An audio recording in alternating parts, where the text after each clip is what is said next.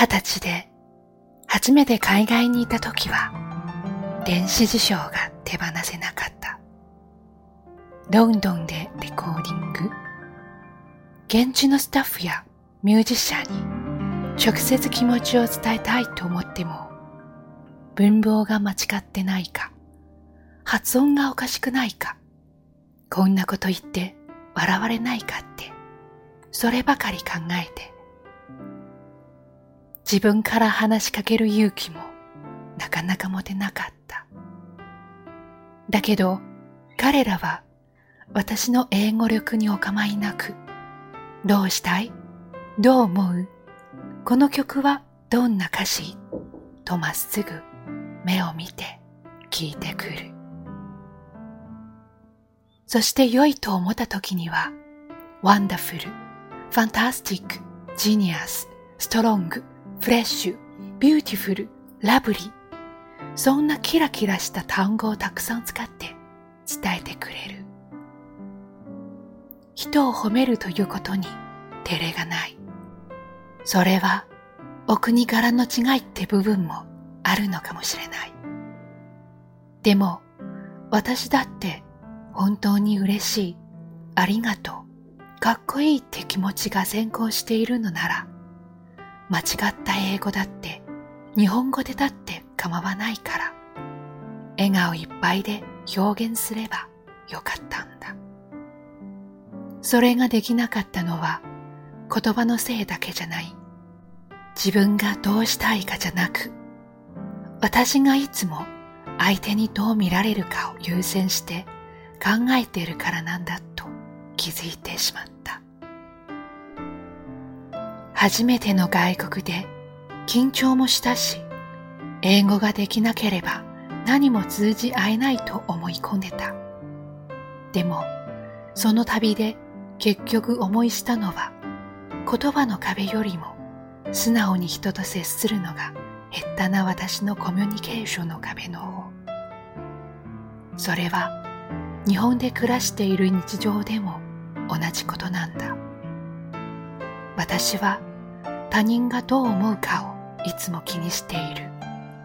誰かのために言葉を選んで誰かの望む答えをしていくことが自分のしたいことだとずっと思い込んできたところがある。結局、私すごいカッコつけたがりなんだと思う。いつも誰かに認めてほしい、褒めてもらいたいって願望が人よりも強いんじゃないかって気がする。かっこいいと思われたい。少しでも尊敬されるような人間になりたいっていう気持ち、他の人にもあるのかな。しかも、たちが悪いことに私はそういうところを隠そうとしてるし、自分でも見ないふりをしている。さも、全然他人のこととか気にしないんで、みたいな余裕な態度を取りながら、内心ビクビクしている。こんな思いにとらわれてしまうのは、多分、とことん自信がないからなんだってこともわかってるんだ。自分に自信がある人はきっと人からどう思われようと気にならないはずだもの。かっこ悪い、悔しい、わかっちゃいるんだけど、あれからたくさんの国に行った。一人でも行った。ホームステイもした。その度に思う。外国で言葉が通じない時に感じる疎外感は同じ日本語で話しているのに自分の気持ちがうまく伝えられない人と腹を割って分かり合えないと思う時のそれに比べたらどうってことない私は英語が喋れないことよりも自信のなさを取り繕ってかっこつけてることの方がよっぽど恥ずかしいこうやって一人になりたい願望が強いのは正論ぶったことばかり言ってる学級委員みたいな自分から少し解放されて楽になりたいからなのかも。いや、もしかしたらその逆で徹底的に言葉というツールを自分から取り上げた環境でどれだけ気持ちを外にぶつけられるか試していつめて鍛えたいのかも。でも作詞をしている時や文章を書く時だけは真実の自由になれるのに。誰のためでもなく自分のために。正直に思いを言葉にできるのに。自分の中から生まれる言葉に堂々と責任を持っていられる。だから本当はできるはずなんだ。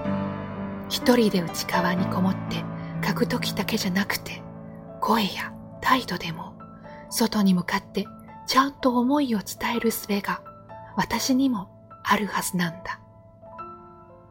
私なりに思う。世界共通三大良い言葉。こんにちは。ありがとう美味しい入り口はいつもそこ。